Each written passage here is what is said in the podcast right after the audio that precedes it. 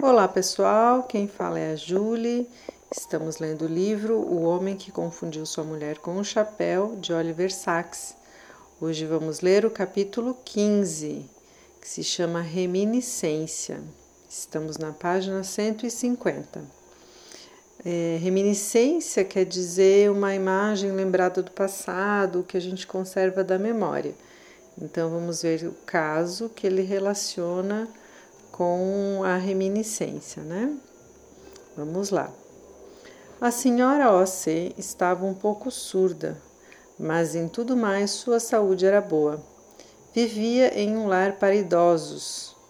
Certa noite, em janeiro de 1979, ela teve um sonho vívido, nostálgico sobre sua infância na Irlanda e especialmente sobre as músicas que eles cantavam e dançavam. Ao acordar, a música continuava tocando, muito mais alto e claro. Devo estar sonhando ainda, pensou ela. Mas não era verdade. Ela se levantou, desperta e intrigada. Era de madrugada. Alguém deve ter deixado um rádio tocando, ela supôs. Mas por que ela era a única pessoa que fora perturbada por isso? Verificou todos os rádios que encontrou Estavam todos desligados. Então teve outra ideia. Ouvira dizer que o material usado em obturações dentárias às vezes podia atuar como um detector de cristal, captando transmissões extraviadas com intensidade incomum. É isso, pensou. Uma de minhas obturações está tocando alto. Não vai durar muito, mandarei consertar de manhã. Ela se queixou à enfermeira do turno da noite e esta disse que as obturações pareciam boas. Nesse momento, um outro pensamento ocorreu à senhora O.C. Que tipo de emissora de rádio iria tocar canções irlandesas em volume ensurdecedor em plena madrugada? Ela raciocinou. Canções, só canções, sem apresentação ou comentários? E apenas as que conheço, que estação de rádio tocaria minhas canções e mais nada? E então ela se perguntou: será que o rádio está na minha cabeça? Àquela altura ela já estava toda confusa e a música prosseguia ensurdecedora. Sua última esperança era seu especialista, o otologista, que estava acompanhando seu caso. Ele a tranquilizaria, diria que eram apenas barulhos no ouvido, algo relacionado à surdez, nada com que se preocupar. Mas, quando ela procurou pela manhã, ele declarou: Não, senhora O.C., acho que não são seus ouvidos. Um simples tinido, zumbido ou estrondo, talvez, mas um concerto de canções irlandeses, irlandesas, isso não vem dos seus ouvidos. E prosseguiu. Talvez fosse bom a senhora procurar um psiquiatra. A senhora O.C. marcou hora com o psiquiatra no mesmo dia. Não, senhora O.C., disse ele, não é. Não é somente. A senhora não está ficando louca. E os loucos não ouvem música, ouvem apenas vozes. A senhora precisa procurar um neurologista, meu colega Dr. Sachs. E foi assim que a senhora C veio me procurar. E fizemos uma consulta. A conversa não foi nada fácil, em parte devido à surdez da senhora O.C., porém mais ainda porque minha voz era repetidamente abafada pelas canções. Ela só conseguia me ouvir quando a música era mais suave. Ela era viva, alerta, não estava delirando nem louca mas tinha um olhar distante, absorto, como alguém que estivesse um pouco em um mundo próprio. Não consegui encontrar problema neurológico algum. Mesmo assim, desconfiei de que a música era neurológica. O que teria acontecido com a senhora O.C. para levá-la a tal situação? Ela estava com 88 anos, com saúde ótima e sem sinal de febre não estava tomando medicamento algum que pudesse desequilibrar sua mente excepcional. E manifestamente ela estivera normal, manifestamente, isso mesmo, ela estivera normal no dia anterior. Acha que é um derrame, doutor? Ela perguntou, lendo meus pensamentos. Poderia ser, respondi, embora eu nunca tinha visto um derrame como este. Alguma coisa aconteceu, isso é certo. Mas não creio que a senhora esteja correndo perigo. Não se preocupe e espere. Não é fácil esperar quando se está passando o que estou passando, ela replicou. Sei que aqui está silencioso, mas eu estou com um oceano de som. Eu queria fazer um eletroencefalograma imediatamente, dando atenção especial aos lobos temporais, os lobos musicais do cérebro, mas as circunstâncias conspiraram para impedir isso durante algum tempo. Nesse interim, a música foi diminuindo, menos alta e, sobretudo, menos persistente. Ela conseguiu dormir depois de, das três primeiras noites e cada vez mais conversar e ouvir, conversar entre as músicas. Quando por fim mandei fazer o eletroencefalograma, ela estava ouvindo apenas trechos ocasionais e breves de música, mais ou menos uma dúzia de vezes ao longo do dia. Depois de a termos instalado e aplicado os eletrodos em sua cabeça, pedi a ela que ficasse quieta, não dissesse nada e não cantasse para si mesma, mas que erguesse ligeiramente o dedo indicador, o que por si só não perturbaria o eletroencefalograma. Se ouvisse alguma de suas músicas enquanto faria, fazíamos o exame. No decorrer de duas horas de registro, ela ergueu o dedo em três ocasiões, e cada vez que fez isso, os marcadores do EEG chacoalharam, transcrevendo espículas e ondas pronunciadas nos lobos temporais de seu cérebro. Isso confirmou que ela estava realmente tendo convulsões nos lobos temporais, as quais, como Hullin Jackson intuiu e Wilder Penfield provou, constituem a base invariável da reminiscência e alucinações experienciais.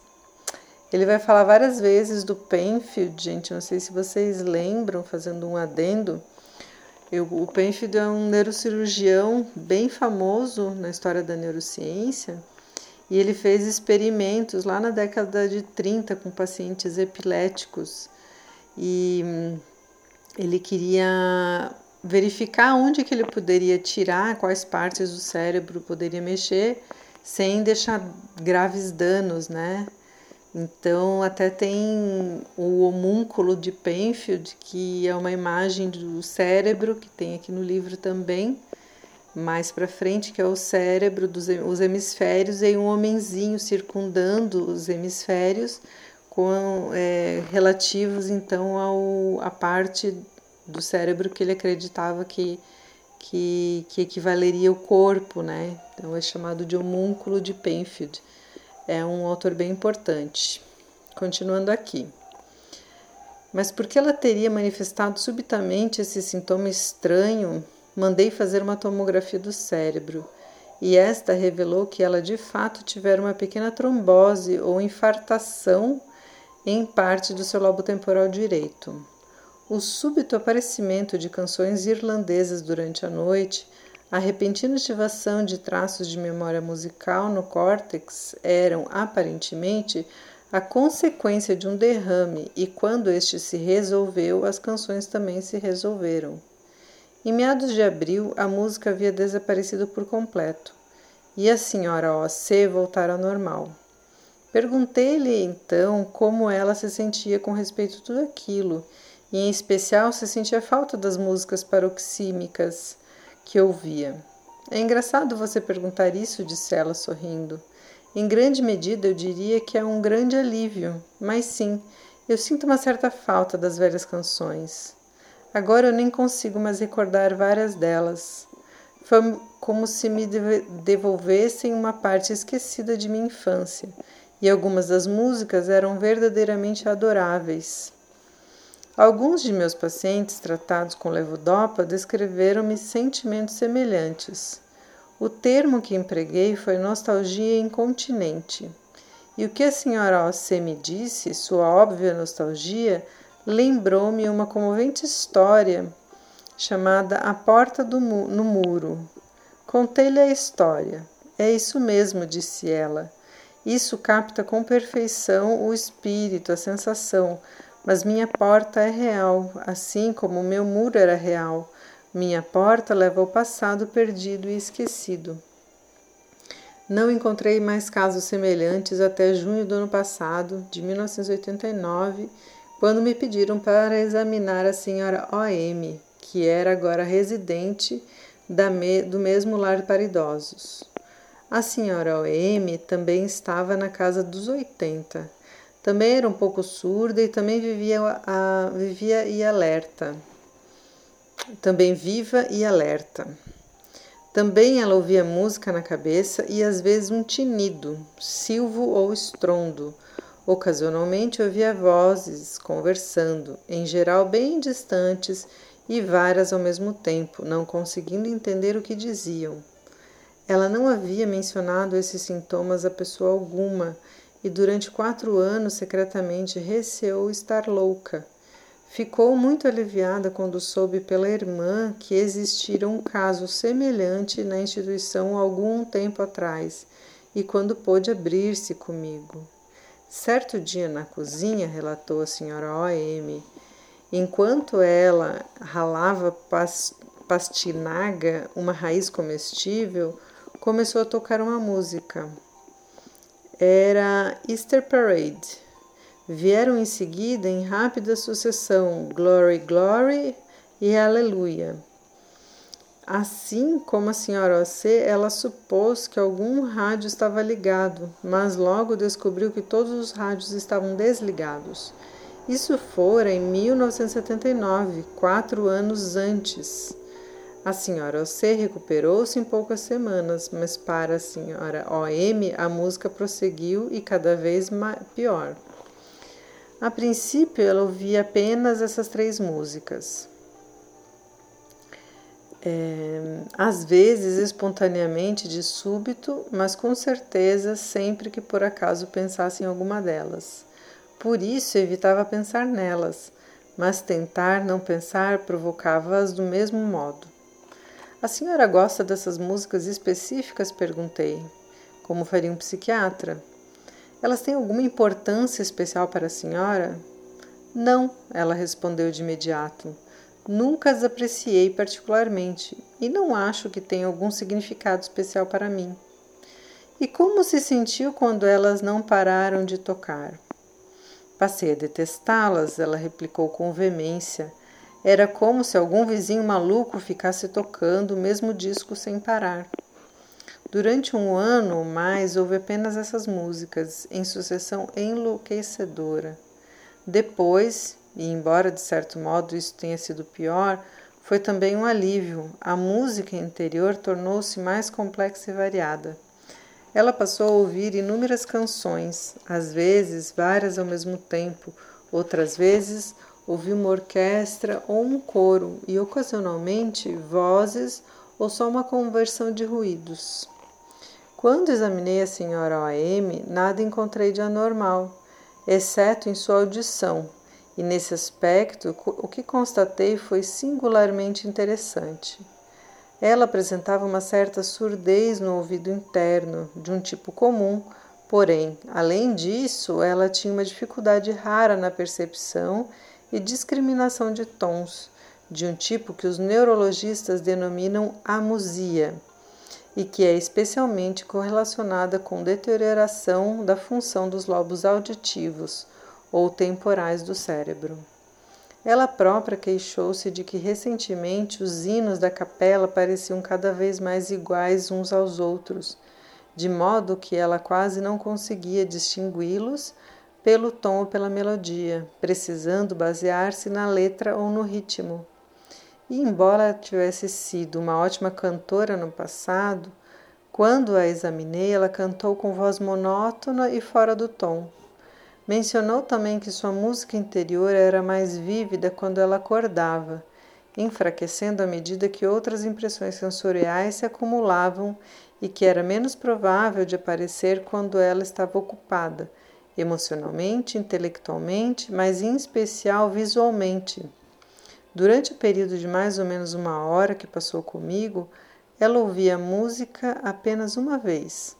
Alguns compassos de Hester Parade, ouvidos tão alto e tão subitamente que ela praticamente não conseguiu me escutar nesses momentos.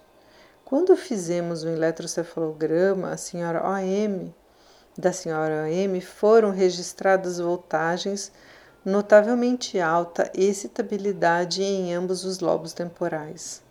As partes do cérebro associadas à representação central de sons e música e à evocação de experiências e cenas complexas. E sempre que ela ouvia alguma coisa das ondas de alta voltagem, tornavam-se acentuadas, semelhantes a epístolas e manifestadamente convulsivas. Isso confirmou minha ideia de que ela também tinha epilepsia musical, além de doença dos lobos temporais. Mas o que estava acontecendo com a senhora OC e a senhora OM? Epilepsia musical parece ser uma contradição em termos, pois a música normalmente é rica de sentimento e sentido e corresponde a algo profundo que há em nós, o mundo por trás da música, na frase de Thomas Mann, ao passo que epilepsia sugere exatamente o oposto, um evento fisiológico grosseiro e aleatório, absolutamente não seletivo, sem sentimento ou sentido. Por isso, epilepsia musical ou epilepsia pessoal poderia parecer uma contradição em termos. E, no entanto, tais epilepsias ocorrem, embora unicamente no contexto de convulsões do lobo temporal, epilepsias da parte do cérebro ligada à reminiscência. É, Jackson as descreveu um século atrás, mencionando nesse contexto estados oníricos, reminiscência e ataques físicos. Não é muito raro epiléticos apresentarem estados mentais vagos, porém excepcionalmente complexos no início dos ataques epiléticos. O, ataque, o estado mental complexo, ou aura intelectual, como é chamado, é sempre o mesmo ou essencialmente o mesmo em cada caso. Tais descrições permaneceram puramente narrativas até a divulgação dos extraordinários estudos de Winder Penfield, meio século depois.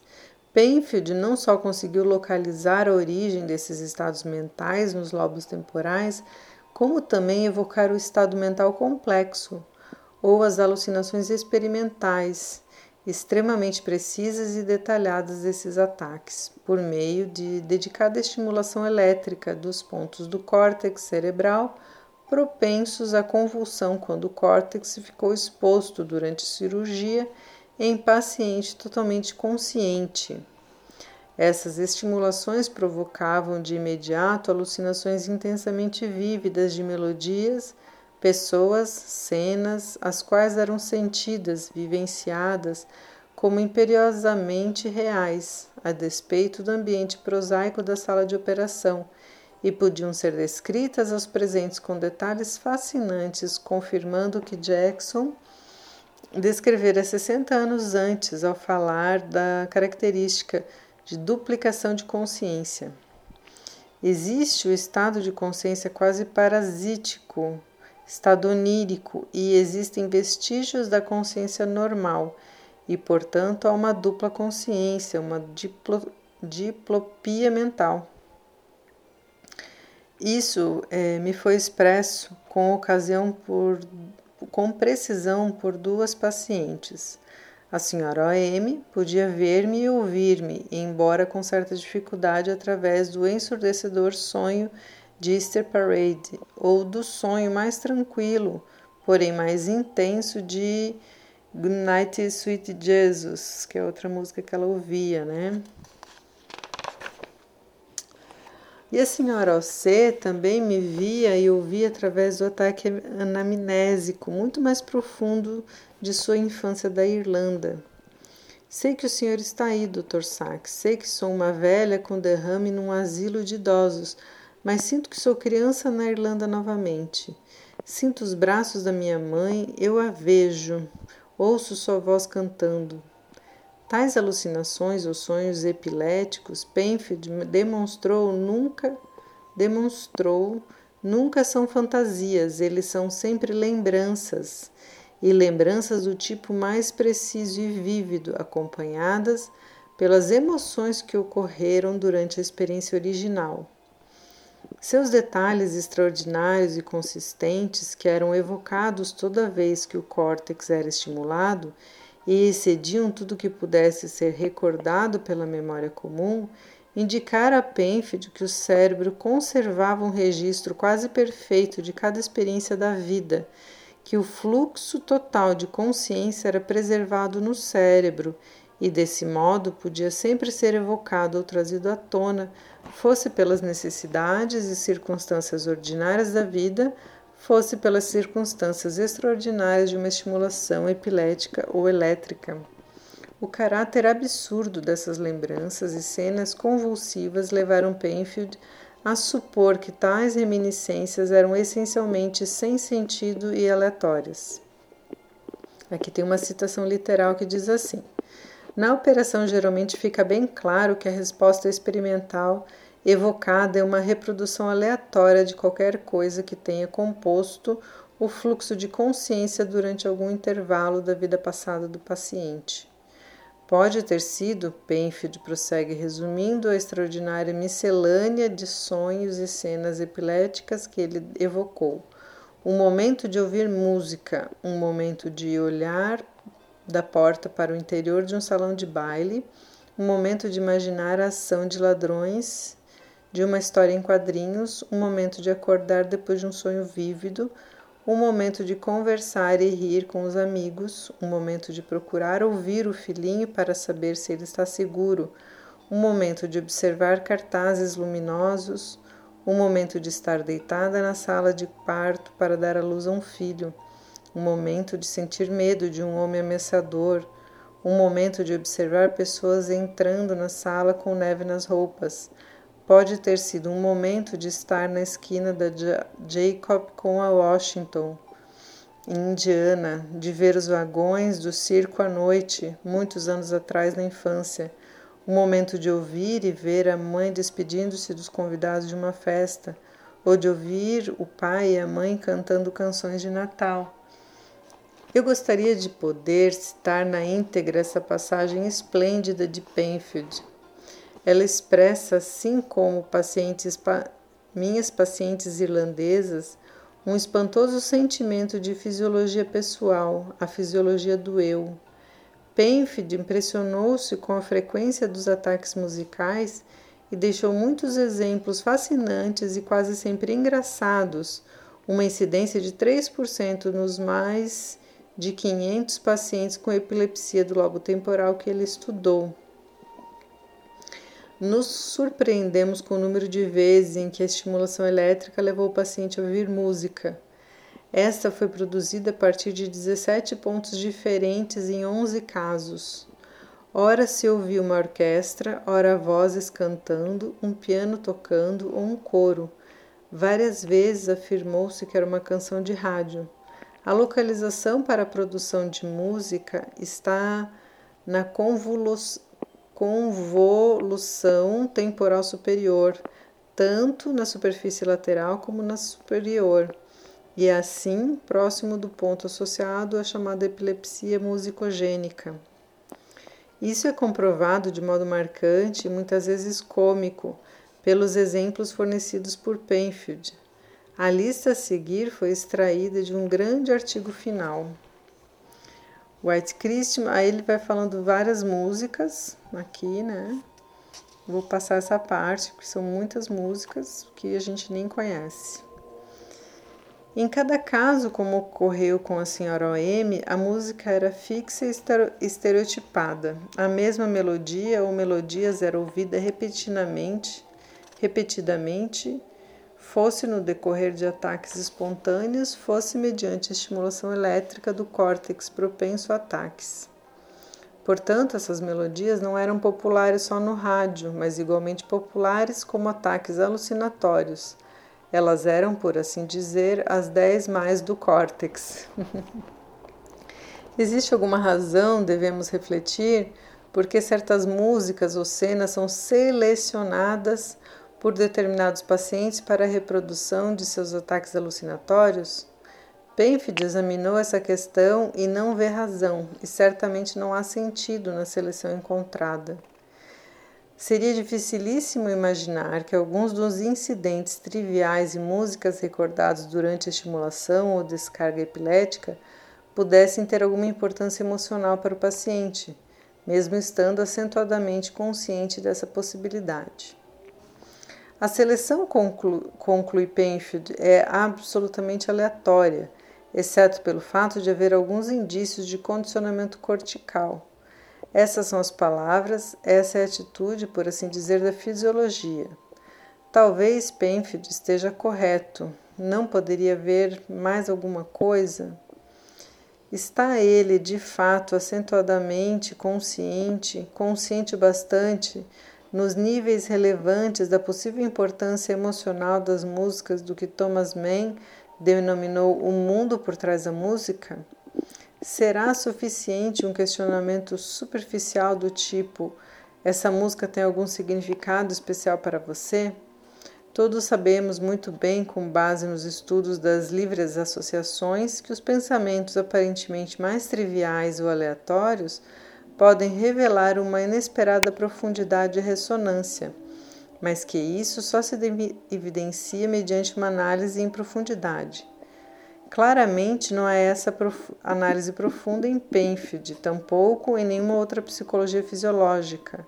Não está claro se uma análise profunda desse tipo é necessária, mas considerando a oportunidade extraordinária dada a tal, por tal miscelânea de músicas e cenas convulsivas, ficamos pensando que seria válida pelo menos uma tentativa.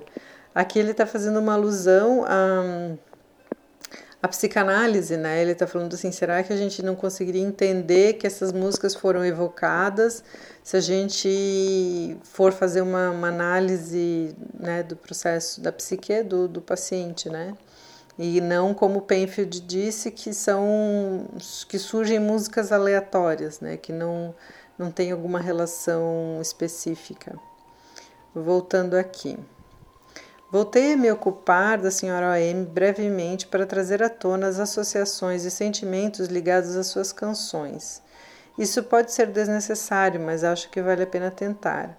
Uma coisa importante já se evidenciou, embora conscientemente ela não possa atribuir às três músicas um sentimento ou sentido especial, ela agora recorda, e isso é confirmado por outras pessoas, que tinha a tendência a contra, cantarolar essas músicas inconscientemente muito tempo antes de elas se transformarem em ataques alucinatórios.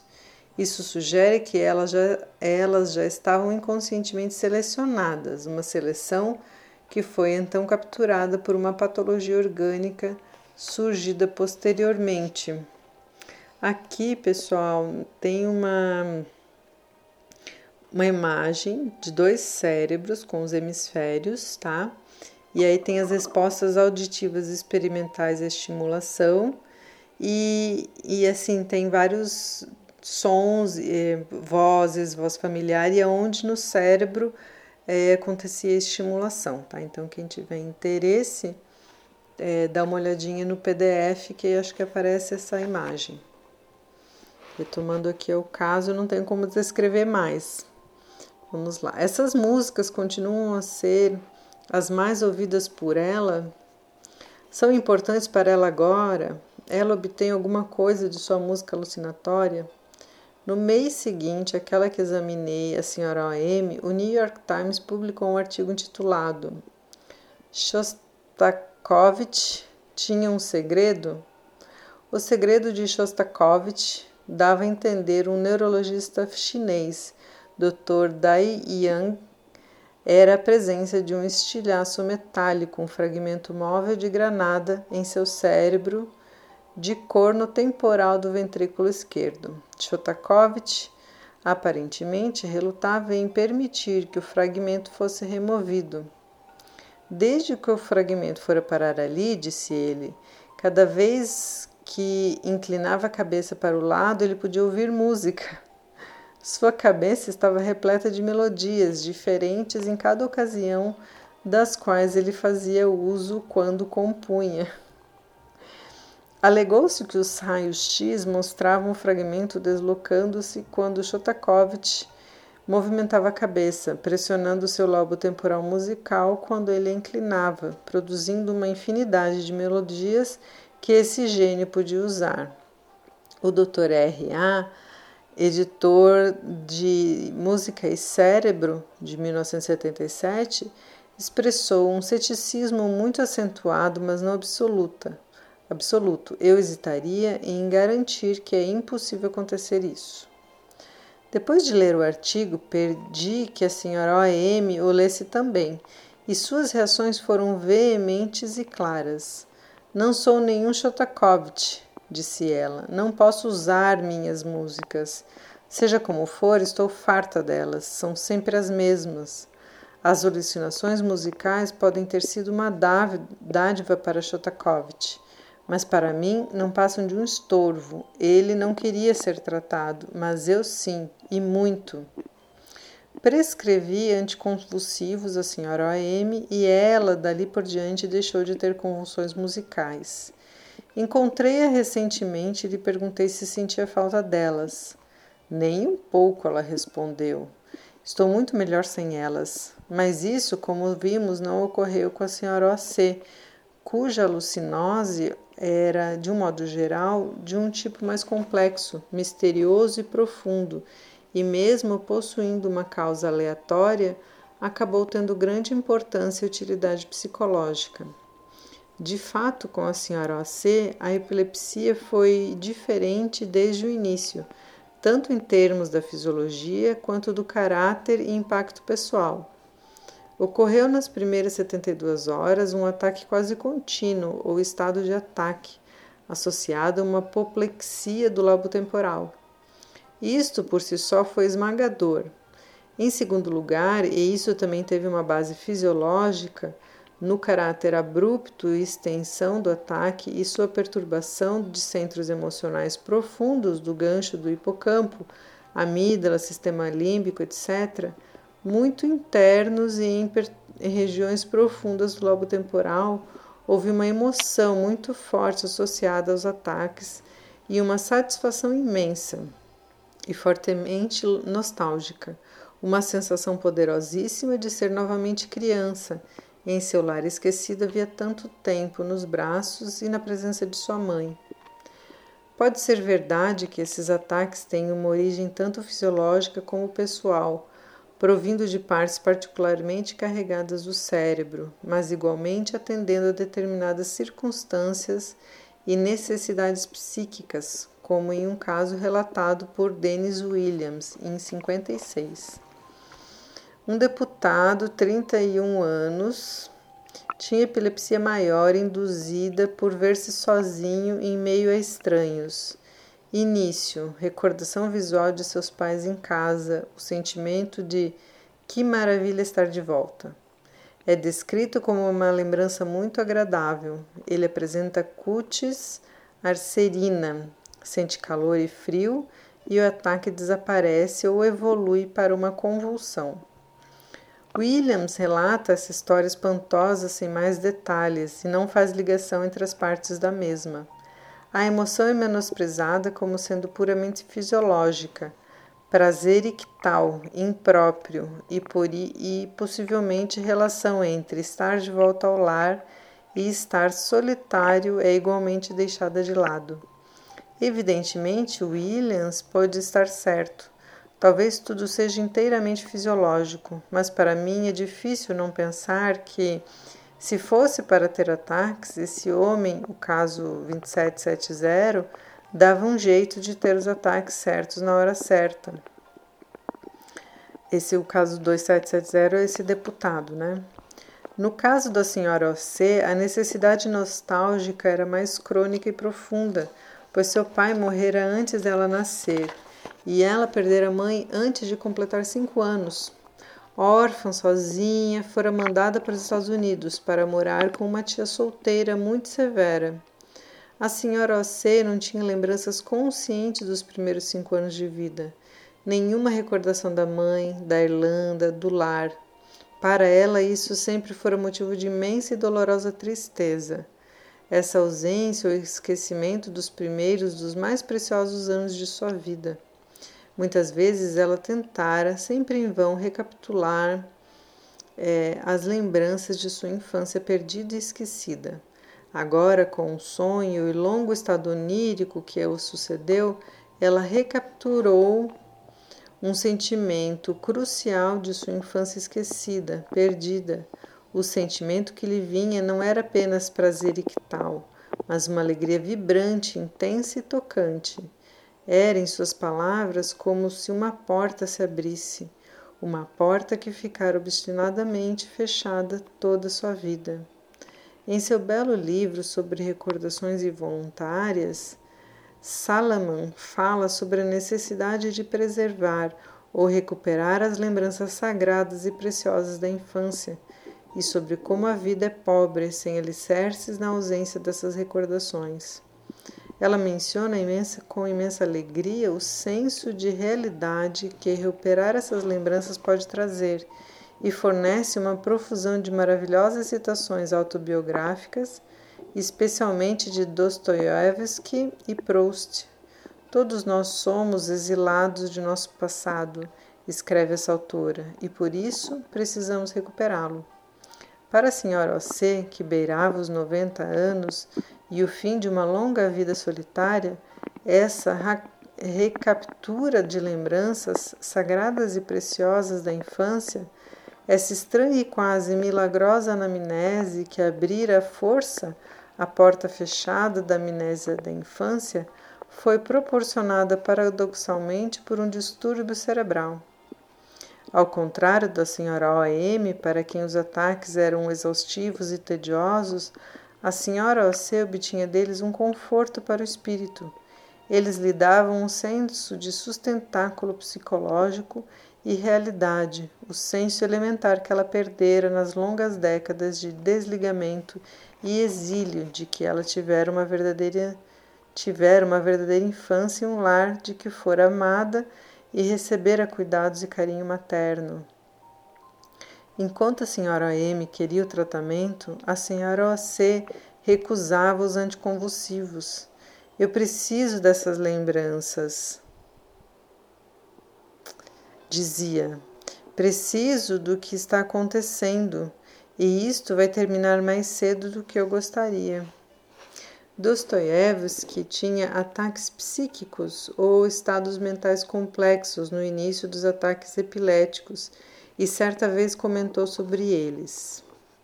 Vocês, pessoas sadias, não podem imaginar a felicidade que nós epiléticos sentimos durante o segundo que antecede nossos ataques. Não sei se essa felicidade dura segundos, horas ou meses, mas acredite, eu não trocaria por todas as alegrias que a vida pode proporcionar. A senhora C deve ter compreendido isso. Também ela sentia em seus ataques uma extraordinária felicidade. Mas isso lhe parecia o auge da sanidade mental e da saúde, a própria chave, ou melhor, a porta para a sanidade mental e a saúde. Por isso vivenciava sua doença como saúde, como uma cura. Quando melhorou e por fim se recobrou do derrame, a senhora O.C. atravessou um período de melancolia e medo. A porta está fechando, ela comentou. Estou perdendo tudo novamente. E de fato ela perdeu, em meados de abril. As súbitas irrupções de cenas, músicas e sensações da infância, seus repentinos eh, transportes epiléticos para o mundo de seus primeiros anos de vida, que eram sem dúvida reminiscências e autênticas, pois, como comprovou Penfield sem sombra de dúvida, tais ataques capturam e reproduzem uma realidade, uma realidade vivenciada e não uma fantasia, segmentos verdadeiros da vida e experiência passada do indivíduo. Mas Penfield sempre fala em consciência nesse contexto, em ataques físicos, capturando e reproduzindo convulsivamente parte do fluxo de consciência, da realidade consciente. O que é singularmente importante e comovente no caso da senhora OC é o fato de a reminiscência epilética ter capturado algo inconsciente, experiências da primeira infância esquecidas ou reprimidas da consciência, restaurando-as convulsivamente a memória e consciência plenas, e podendo supor ser essa a razão porque, embora fisiologicamente a porta se tenha fechado, a experiência em si não foi esquecida, deixando uma impressão profunda e duradoura e sendo vivenciada como uma experiência significativa e benéfica. Estou feliz por isso ter acontecido, ela declarou quando tudo terminou. Foi a experiência mais saudável, mais feliz de minha vida. Já não há um grande pedaço da infância faltando. Não consigo recordar os detalhes agora, mas sei que está tudo lá. Sinto uma espécie de inteireza que nunca tinha sentido antes. Essas não foram palavras vazias, e sim corajosas e verdadeiras. Os ataques da senhora OC realmente efetuaram uma espécie de conversão. Proporcionaram de fato um centro para uma vida sem eixo. Devolveram a ela a infância que perdera, e com isso veio uma serenidade que ela nunca sentira antes e que permaneceu pelo resto de sua vida, uma serenidade e segurança de espíritos supremas só permitidas aquelas que possuem ou recuperam o verdadeiro passado. E aqui ele finaliza este caso, né? Adorei, né? Essa o caso da senhora OC, de pensar que ela pôde retomar a infância a partir dessas dessas crises de, de músicas, né? Dessas crises musicais.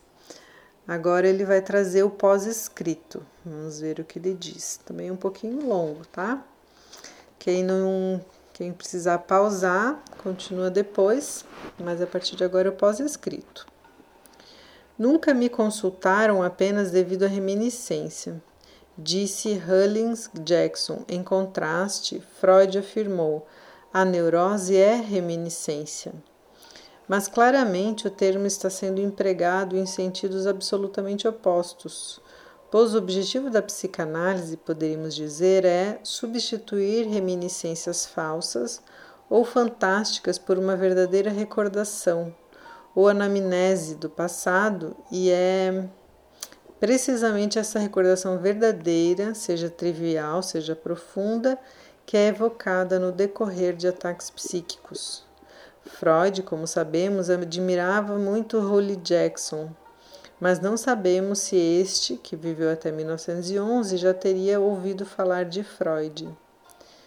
A beleza de um caso como o da senhora OAC está em que ele é, é ao mesmo tempo jacksoniano e freudiano. Ela apresentava uma reminiscência jacksoniana, mas essa serviu para dar-lhe um alicerce e curá-la como uma anamnese freudiana. Casos assim são excitantes e preciosos, pois atuam como uma ponte entre o, o físico e o pessoal e mostrarão, se permitirmos, os rumos da neurologia do futuro, uma neurologia da experiência vivida. Ao meu ver, isso não teria surpreendido ou indignado Hullins Jacksons de fato, é certamente o que ele próprio sonhou, quando escreveu sobre estados oníricos e reminiscências nos idos de 1880. Penfield e Perot intitularam seu artigo O Registro Cerebral da Experiência Visual e Auditiva, e podemos agora refletir sobre a forma ou formas que esses registros internos podem ter. O que ocorre nesses ataques experimentais absolutamente pessoais é a reprodução completa de um segmento de uma experiência. Poderíamos perguntar: o que poderia ser posto para funcionar de maneira a reconstituir uma experiência? Seria algo semelhante a um filme ou disco rodado no projetor ou toca-discos do cérebro? Ou algo análogo, mas logicamente anterior, como um script ou uma partitura? Qual será a forma final, a forma natural do repertório de nossa vida? O repertório que fornece não apenas a memória e a reminiscência, mas nossa imaginação em todos os níveis, das simples imagens sensoriais e motoras aos mais complexos mundos, paisagens, cenas imaginativas? Um repertório, uma memória, uma imaginação de uma vida que é essencialmente pessoal, dramática e icônica. A ocorrência de reminiscência em nossos pacientes traz à luz questões fundamentais a respeito da natureza da memória. E tais questões também são suscitadas inversamente em nossas histórias sobre amnésia ou amnésis, o marinheiro perdido e uma questão de identidade, capítulos 2 e 12. Questões análogas sobre a natureza do conhecimento são levadas com base em nossos pacientes com agnosias. A dramática agnosia visual do Dr. P em Um Homem que Confundiu Sua Mulher com um Chapéu, e as agnosias auditivo e musical, da senhora O.M. e de Emily, no caso, o discurso do presidente. As questões semelhantes acerca da natureza da ação nascem da confusão motora ou apraxia de certos retardados e de pacientes com apraxias do lobo frontal, as quais às vezes não são graves que são tão mais graves que esses pacientes podem tornar-se incapazes de andar, perder suas melodias cinéticas, as melodias and do andar, e isso acontece também com pacientes parkinsonianos, como foi descrito em Tempo de Despertar. Assim como a senhora OC e a senhora OM apresentavam reminiscência, uma irrupção convulsiva de melodias e cenas, uma espécie de hipergnose. Nossos pacientes com amnésia e agnosia perderam ou estão perdendo suas melodias e cenas íntimas. Ambos os casos atestam a natureza melódica e cênica da vida interior, a natureza proustiana da memória e da mente. Estimule-se um ponto no córtex de um paciente assim e desenvolve-se convulsivamente uma evocação ou reminiscência proustiana. O que serviria de intermediário para isso? Que tipo de organização cerebral poderia permitir que isso acontecesse? Nossas concepções atuais sobre, os processamento, sobre o processamento e representação cerebral são todas essencialmente computistas e, como tal, são expressas em termos de esquema, programas, algoritmos. Mas será que esses esquemas, programas e algoritmos nos fornecem por si sós a qualidade ricamente visionária, dramática e musical da experiência? A vívida qualidade pessoal que faz dela uma experiência? A resposta é, claramente e até mesmo com veemência, não representações computistas, até mesmo a primorosa sofisticação concebida por Mayer e Bernstein, os dois maiores pioneiros e estudiosos da área, jamais poderiam por si sós constituir representações icônicas, as representações que são o encadeamento, a essência da vida. Assim surge um hiato, na verdade, um abismo entre o que ficamos sabendo por nossos pacientes e o que os fisiologistas nos dizem. Existe algum modo de transpor este abismo? Ou, se isso for categoricamente impossível, como pode ser, existem conceitos além dos da cibernética com os quais possamos compreender melhor a natureza essencialmente pessoal, prostiana da reminiscência da mente e da vida? Em suma, podemos ter uma fisiologia proustiana muito superior à mecânica. O próprio Sherrington faz alusão ao homem em sua natureza quando imagina a mente como um tear encantado a tecer os padrões sempre mutáveis, porém sempre significativos, tecendo, tecendo de fato padrões de sentido. Esses padrões de sentido transcenderiam programas ou padrões puramente formais ou computistas, que dariam margem à qualidade essencialmente pessoal que é inerente à reminiscência, inerente a toda amnésis, gnoses e praxis. E se perguntarmos de forma que organização esses padrões poderiam ter, a resposta vem à mente de imediato e, de certo modo, inevitavelmente. Padrões pessoais, padrões para o indivíduo, teriam de possuir a forma de scripts ou partituras, assim como padrões abstratos, padrões para computador, têm de estar na forma de esquemas ou programas. Portanto, acima do nível de programas cerebrais, precisamos conceber um nível de scripts e partituras cerebrais. A partitura de Easter Parade, que é o nome da música que a senhora OM ouvia, né? Imagino está indelevelmente gravado no cérebro da senhora OM. A partitura, sua partitura, de tudo que ela ouviu e sentiu no momento original em que experienciara foi impressa. De modo semelhante, as partes dramatúrgicas do cérebro da senhora OC, aparentemente esquecidas, mas ainda assim totalmente recuperáveis, devem ter guardado indelevelmente inscrito o script de seu dramático cenário da infância. E cabe notar, com base nos casos de Penfield, que a remoção do diminuto ponto convulsivo no córtex do foco irritante causador da reminiscência pode remover em toto a cena repetitiva e substituir uma reminiscência absolutamente específica ou hipermnésica por um esquecimento ou amnésia também absolutamente específico.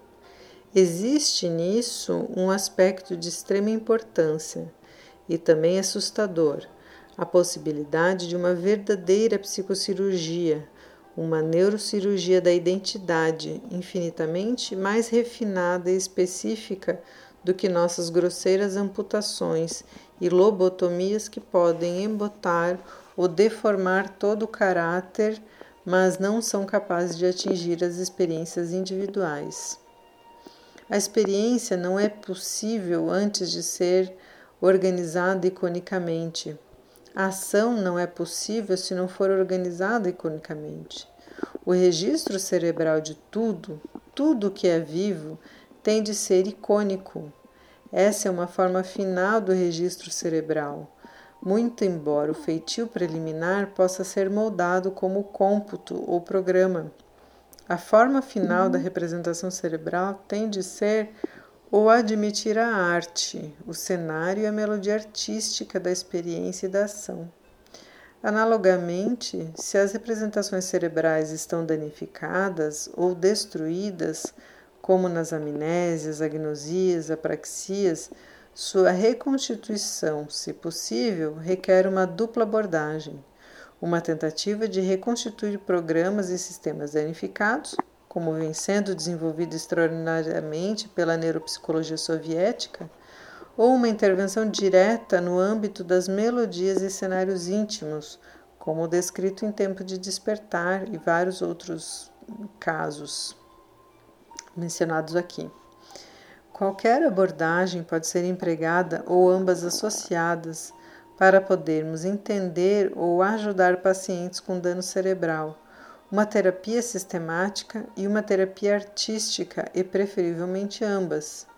Tudo isso foi sugerido 100 anos atrás, no texto original de Julian Jackson sobre reminiscência 1880, por Korsakoff ao tratar da amnésia em 1887 e por Freud e Anton na década de 1890, com relação às agnosias.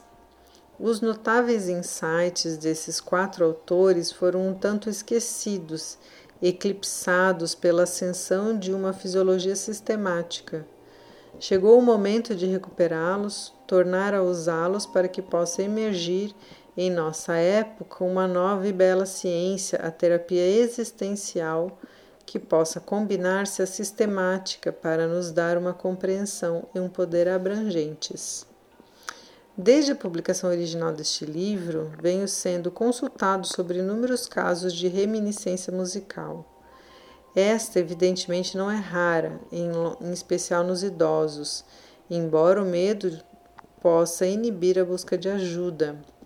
Ocasionalmente, como aconteceu nos casos de OC e da senhora OM, é comprovada uma patologia grave ou significativa. Às vezes, como em um relato de caso recente, de 1985, existe uma origem tóxica, como o uso excessivo de aspirina. Pacientes com grave surdez nervosa podem ter fantasmas musicais. Porém, na maioria dos casos, nenhuma patologia pode ser encontrada.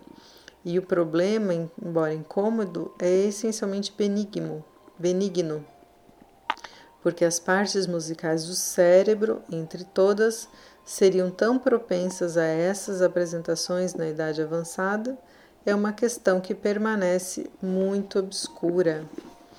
E assim ele finaliza o pós-escrito.